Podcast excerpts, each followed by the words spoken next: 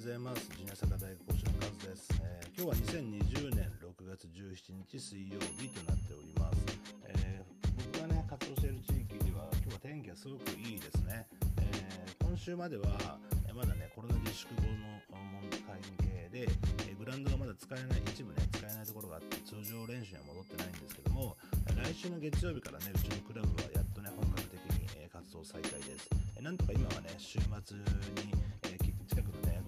抑えて、そこでトレーニングをしているんですけどもやっとね、え月曜日から長い長い長い自粛期間を終えて、え通常練習に戻るというところであります。ただねもうだんだんこう梅雨になってあのジメッとしてきましたよね。でこれからまた熱中症とかね、えー、そういった問題が夏場のね日本の夏暑いですからそういった問題も出てくるんで皆さんもねぜひあのお体には気をつけてねサッカー指導の方をされてください。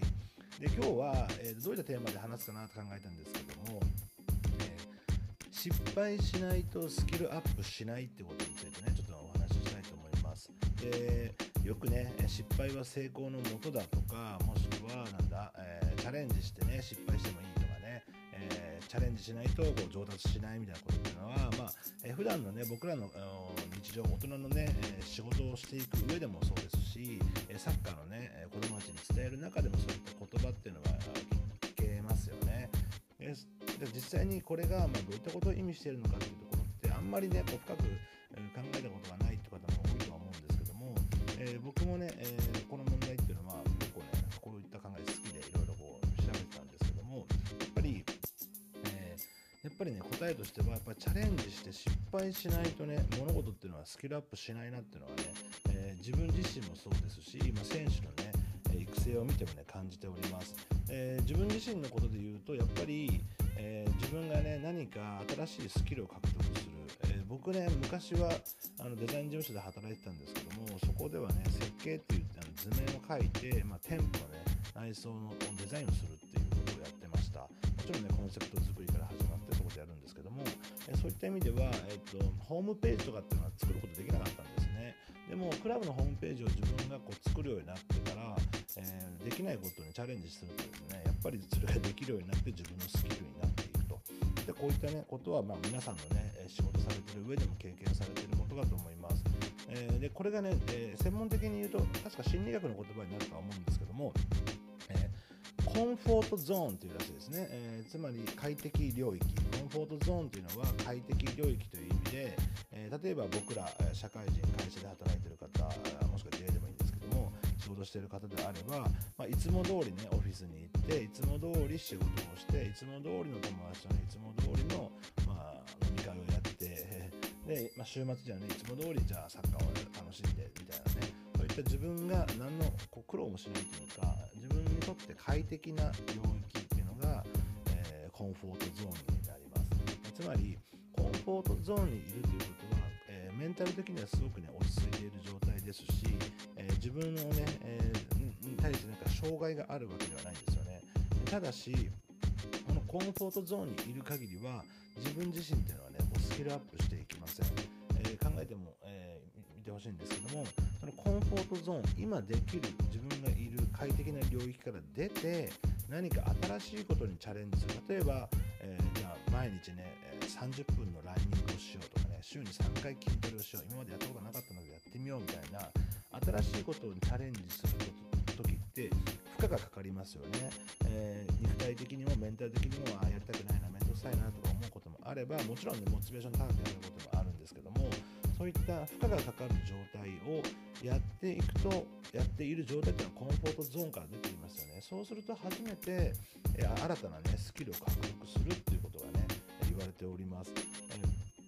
仕事をする上でもそうですよね。もしくはサッカー指導をねする上でもそうですよね。今までやってきた練習を今までやってきた通り指導するっていうのは別に難しくないですよね。自分の中で、え鉄板のトレーニングがあって得意なトレーニングがあって。でも、えー、例えば新しいねトレーニング方法にチャレンジするっていうのはコーチングっていうの負担ですよね。でもそれをやると新しいものが見えてくるっていうところがねコンフォートゾーンから出てスキルを獲得することになります。実際僕も、えースペインに留学するっていうのが、まあ、当時のね自分のコンフォートゾーン快適な領域からするとすごくね 今日これはちょっとね危険領域でもあるんですけども、まあ、チャレンジ大きなチャレンジであって留学した時っていうのはね言葉も大変だし、えスペイン語で指導実践しないといけないしスペイン語の授業を聞いてねそれを日本語にまとめてスペイン語で試験に臨まなくちゃいけないしみたいなすごくねやっぱり大変でした。でも、えそのコンフォートゾーン快適な領域から出てそこにチャレンジします。でもチャレンジするとやっぱ失敗しますよね。例えば僕の場合だと、えスペインにね行ってこうスペイン語でなんかやってるんだけどスペイン語全く通じてないとかねそれ失敗します。恥ずかしい思いしますよね、えー、授業がね講師が先生何言ってるか分かんないとかね、えー、テストでね、えスペイン語で質問の意味をすでに間違えてね、え追試になるみたいな。こういうね失敗も必ずついてきます。でも失敗するから失敗するからこそ学ぶってことももちろんあるんですけども失敗するということは、えー、自分が今達成できないところにチャレンジしているってことなんで、えー、それによってスキルアップするんですね、え、つまり今できることをできる範囲でやるっていうことは失敗が起きないと。でもできる範囲以上のこと、えー頑張んないとできない。もしくは頑張っても少しできないようなことっていうのは必ず今できないことなんで失敗しますよね。つまり失敗している状態っていうのは、えー、自分がね何らかの新しいスキルを獲得している段階であるっていうふうにね言えると思います、えー、これはね、えー、例えば大学生の方だったら新しいバイトをね始めてみるっていうのもそうでしょうし、え今までとは違うね、え友達、と何かこう、出かけてみるってことも少しね、えコンフォートゾーンから出ることにつながるのかなというふうに思います。ではこれが、えー、僕らジュニア、ジュニアエースとかね、育成年齢の指導者の指導に置き換えるとどういうことかというと、まあ、選手がトレーニングの中で、えー、コンフォートゾーンにいる間っていうのはうまくならないんですよね。これは実際に、えー、僕も経験というか見たことがありまして、えー、トレーニング、選手のね、子供たちの小学生の、えー、練習がこううまくいっている。